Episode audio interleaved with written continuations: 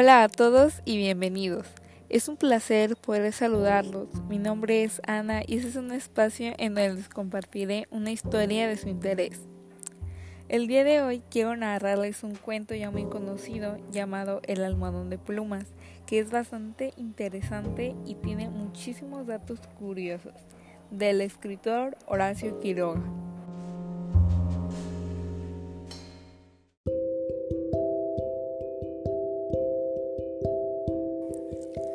Su luna de miel fue un largo escalofrío, rubia, angelical y tímida. El carácter duro de su marido heló sus soñadas niñerías de novia. Lo quería mucho, sin embargo, a veces con un ligero estremecimiento, cuando volvían de noche juntos por la calle, echaba una furtiva mirada a la alta estatua de Jordán, mudo desde hacía hace una hora. Él, por su parte, la amaba profundamente sin darlo a conocer. Durante tres meses vivieron una dicha especial.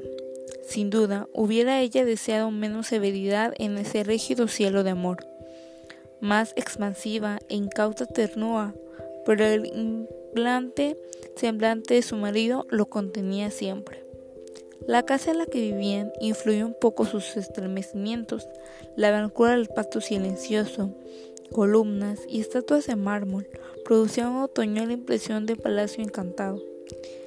Dentro de él glacia el brillo esturco, sin mal leve rasguño en las altas paredes. Los pasos hallaban eco en toda la casa, como si un largo abandono hubiera sensibilizado su resonancia. En ese extraño nido de amor, Alicia pasó todo el otoño, no obstante, había concluido por echar un velo sobre sus antiguos sueños y aún vivía dormida en la casa hostil. No es raro que adelgazara, tuvo un ligero ataque de influencia que se arrasó insidiosamente días y días. Alicia no se reponía nunca. Al fin, una tarde, pudo salir al jardín apoyada del brazo de él. Miraba indiferente uno y a otro lado. De pronto Jordán, con la honda ternura, le pasó la mano por la cabeza y Alicia rompió en segundo en sollozos, echándole los brazos en el cuello. Lloró largamente todo su espanto callado, redoblando el llanto a la menor tentativa de caricia. Luego los sollozos fueron retándose y aún quedó largo rato escondida en su cuello, sin moverse ni decir ni una sola palabra.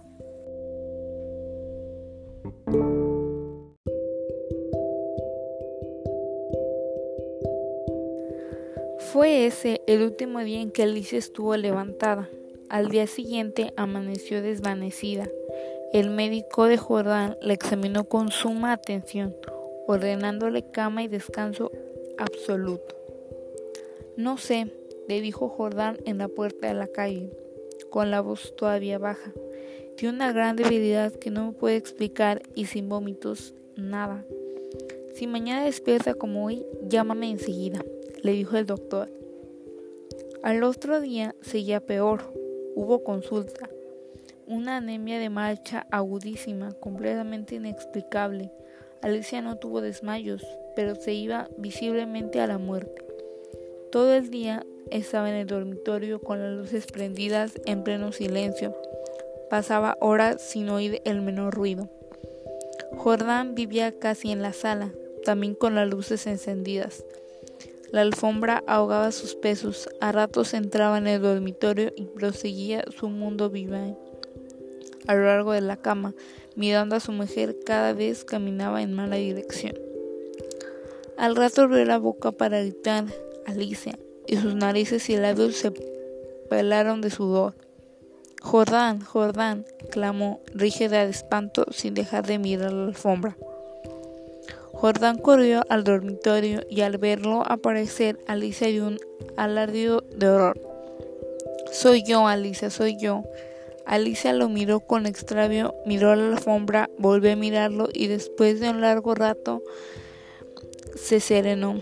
Sonrió y tomó entre las suyas manos de su marido y ella, acariciándolo temblando. Entre sus alucinaciones más profundas hubo un apoyando en la alfombra sobre los dedos.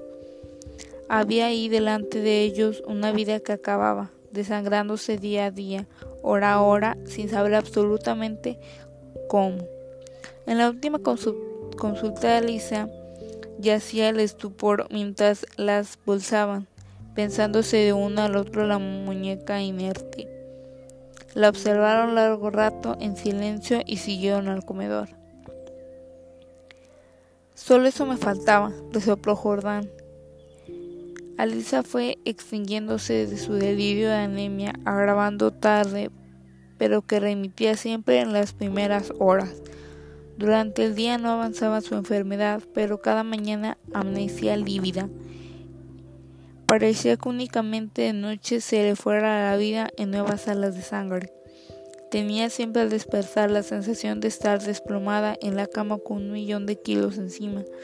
Desde el tercer día, hundimiento no abandonó más. Apenas podía mover la cabeza y no quiso que la tocaran la cama, ni aunque le arreglaran el almohadón. Todos sus errores crepusculares avanzaron en forma de monstruos que se arrasaban en la cama y trepaban dificultosamente por la colcha. Perdió luego el conocimiento. Los dos días finales deliró sin cesar a media voz. Las luces continuaban fúnebremente encendidas en el dormitorio y en la sala.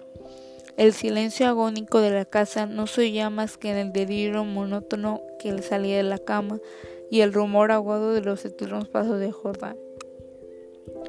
Murió por fin. La sirvienta que entró después a deshacer la cama sola miró un raro extraña en el almohadón. Señor, llamó Jordán en voz baja, en el almohadón hay muchas manchas que parecen sangre. Jordán se acercó rápidamente y se devolvió a su vez. Efectivamente, sobre la funda a ambos lados del hueco que había dejado la cabeza del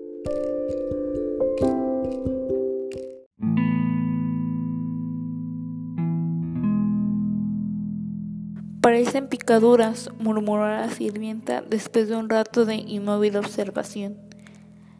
Levántenlo a la luz, le dijo Jordán. La sirvienta lo levantó, pero enseguida lo dejó caer y se quedó mirando a aquel, lívido y temblando.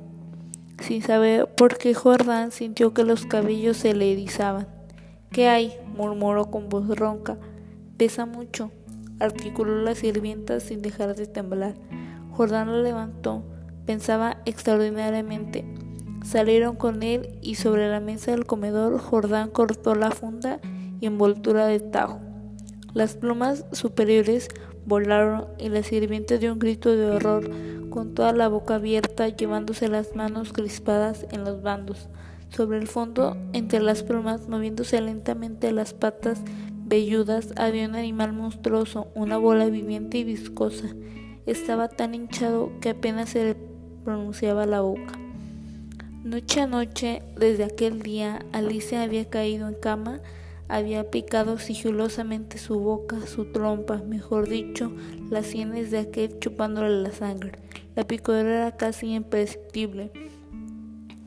En cinco días, en cinco noches había vaciado a Alicia. Estos parásitos de aves minutos en el mundo habitual llegan a adquirir ciertas condiciones, proporciones enormes.